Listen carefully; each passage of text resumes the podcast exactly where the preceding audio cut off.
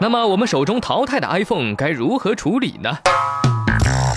这个问题问得好！以现在苹果手机一年出一部的速度，就算是你是一个生活节俭的果粉，那手里的 iPhone 也有落伍退休的那一天。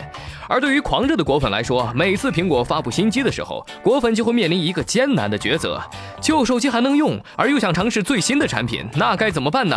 对于喜新厌旧的消费者来说，怎么处理旧的 iPhone 就成了一个新的问题。其中最简单的方法就是送人了。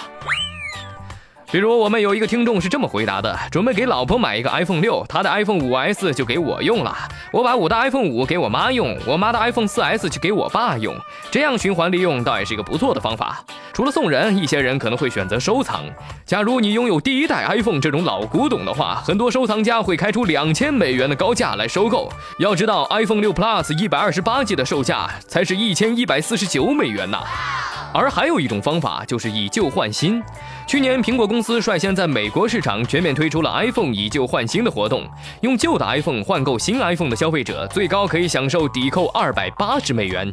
苹果有一套专门的评估系统，根据 iPhone 的屏幕质量、按键质量、硬件损坏程度、是否刻字、是否受到过液体的损坏、是否可以正常开关机和使用等综合因素计算得出的 iPhone 旧款机价格。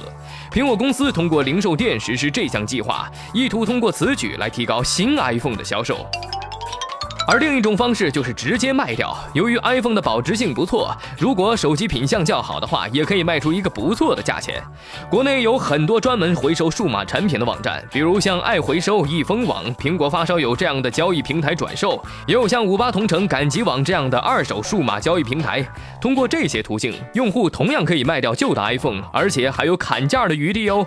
不过在卖的时候，尽可能要选择公信力好的回收平台，不要轻易的把手机卖给小商贩，以免碰上不法的商家对回购手机进行翻新，出现二次销售的情况。那么出售 iPhone 之前，我们需要注意哪些事情呢？首先要备份和清理 iPhone 当中的数据，不管是以旧换新，还是要卖掉旧的，都需要将原有的手机数据备份和擦除。首先备份数据，用 iCloud 和 iTunes 备份旧的手机当中的数据，备份微信聊天记录等等短信通讯录一切信息。还有就是登出你的 Apple ID，保护 Apple Store 的隐私。还有，一定要记得把你的手机恢复出厂设置，在 iPhone 的设置当中，通过还原所有的设置恢复到出厂设定。还有就是，千万不要忘记清除 SIM 卡上的数据，检查一下，确保已经删除手机上所有的联系人、照片、日程表等等所有的数据，才能把你的手机卖给其他人。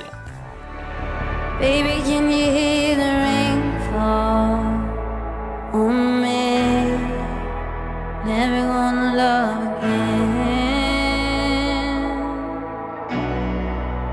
Baby, give my heart right and I can't keep running away this time. Can't keep